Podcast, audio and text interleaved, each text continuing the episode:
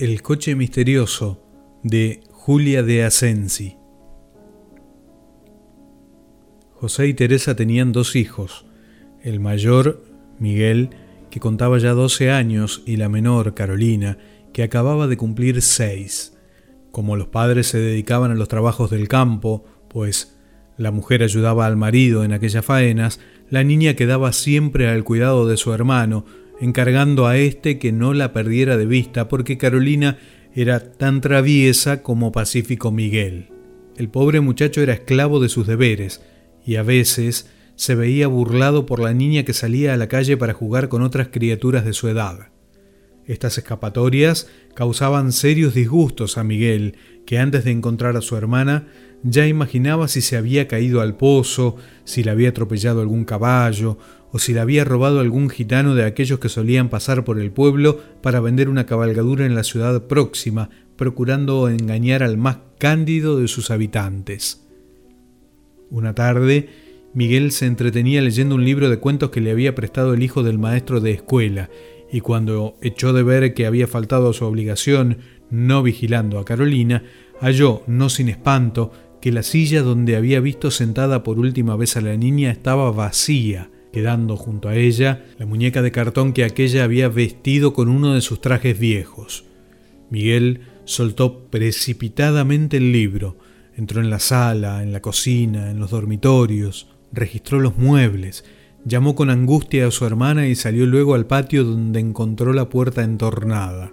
Por allí se ha escapado, exclamó. Daba a una calle estrecha con escasos edificios. Vio a dos chiquillos que jugaban y les preguntó si habían visto a Carolina. Se ha ido en un coche, le contestó uno, en un coche negro que acaba de pasar por aquí. Miguel, sin pensar en que dejaba sola la casa y con la puerta del patio abierta, echó a correr hacia el camino de la ciudad y vio a bastante distancia un coche que se alejaba con alguna rapidez. El muchacho era ágil y emprendió una carrera desesperada, tanto que llegó a alcanzar el carruaje antes de que pasara un cuarto de hora desde que lo divisó. Se fijó entonces en el coche. Estaba pintado de negro excepto las ruedas que eran amarillas.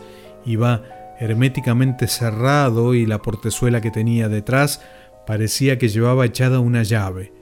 Una cortina ocultaba el único cristal que era de color entre azulado y verde, así es que en el interior debía reinar una oscuridad completa. Tiraban del coche dos caballos flacos y feos, y los guiaba desde el pescante un negro vestido con prendas encarnadas y amarillas.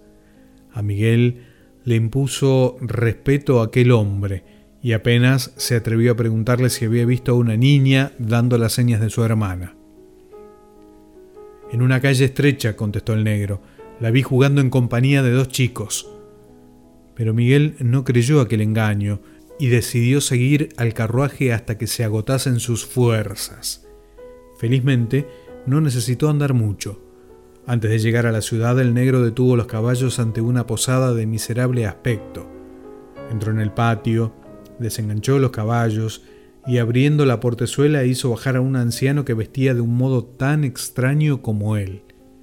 Cerró después de nuevo y ambos entraron en la casa donde se hallaban ya algunos viajeros. Miguel se escondió entre unos barriles vacíos y cuando se alejaron los dos misteriosos personajes se aproximó al coche. Carolina, exclamó. Le pareció escuchar un lamento dentro del carruaje, pero por más que hizo, no logró abrir la portezuela. Volvió a ocultarse al ver que el negro entraba en el patio. Traía una cazuela con comida y metiéndose en el coche, la dejó allí. Sin duda, pensó el niño, para que su hermana no se muriese de hambre. Quieta o te pego, dijo el negro con enfado, amenazando a alguien que Miguel no veía. Si intentas salirte te costará caro. El niño hubiese deseado defender a Carolina, que según sospechaba, quería escaparse para ir a su encuentro, pero ¿qué podía él, débil y pequeño, contra aquel hombre que era una especie de gigante y que quizás estaría armado y vengaría su atrevimiento maltratando a la niña? El negro se alejó de nuevo y Miguel se acercó otra vez al coche para que su hermana supiese que él estaba allí y hasta cierto punto velaba por ella. Carolina no le contestaba, pero Miguel lo atribuía al temor de que volviese el terrible negro. Pasaron así algunas horas y el niño se durmió en un rincón del patio. Cuando se despertó empezaba a clarear el cielo. Se asomó a la sala de la posada y vio profundamente dormidos, apoyadas las cabezas sobre la mesa, al negro y al anciano.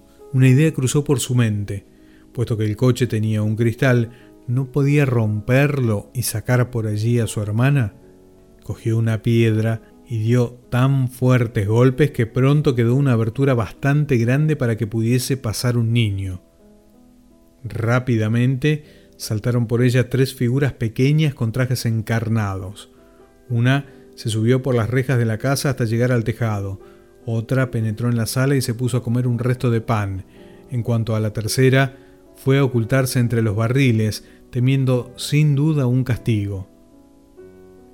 Miguel miró por el cristal roto el interior del coche y pudo convencerse de que no había nadie más en él. Al volverse, encontró a su lado al temido negro que se había levantado hacía un instante. ¡Al ladrón! gritó cogiendo al chico por el cuello. Al oír sus voces, se despertaron el anciano y otros hombres que dormían en la sala, y Miguel no vio en su derredor más que brazos levantados en ademán hostil y rostros amenazadores. Contó lo ocurrido, pero casi nadie le atendió. Solo el viejo pareció darle algún crédito. Nosotros, dijo a Miguel, Llevamos estos monos de pueblo en pueblo para que luzcan sus habilidades, que son muchas, sobre todo las de la mona que está en el tejado, y con lo que sacamos vivimos. Como aman la libertad, los tenemos encerrados en ese coche mandado a construir expresamente para nosotros y para ellos. Ahora, en castigo de tu falta, te encargarás de encerrar a los monos, tarea que no es fácil, y pagarás el cristal roto para que podamos seguir nuestro viaje. Miguel indicó que no tenía dinero, pero uno de los presentes, vidriero de oficio, se comprometió a poner el cristal, quedándose en cambio con la chaqueta del muchacho que estaba casi nueva. La idea de que cogiera los monos fue de más difícil realización.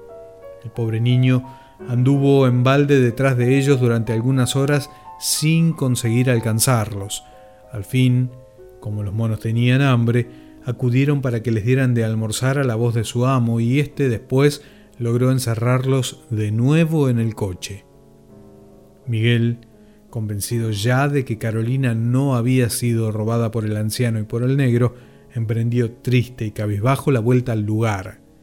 ¿Cómo se presentaría en su casa sin chaqueta y qué razón daría que explicase la desaparición de su hermana? Iba entregado a estos pensamientos cuando antes de llegar al pueblo vio un grupo numeroso que se dirigía en su búsqueda. Al frente se hallaban sus padres y Carolina.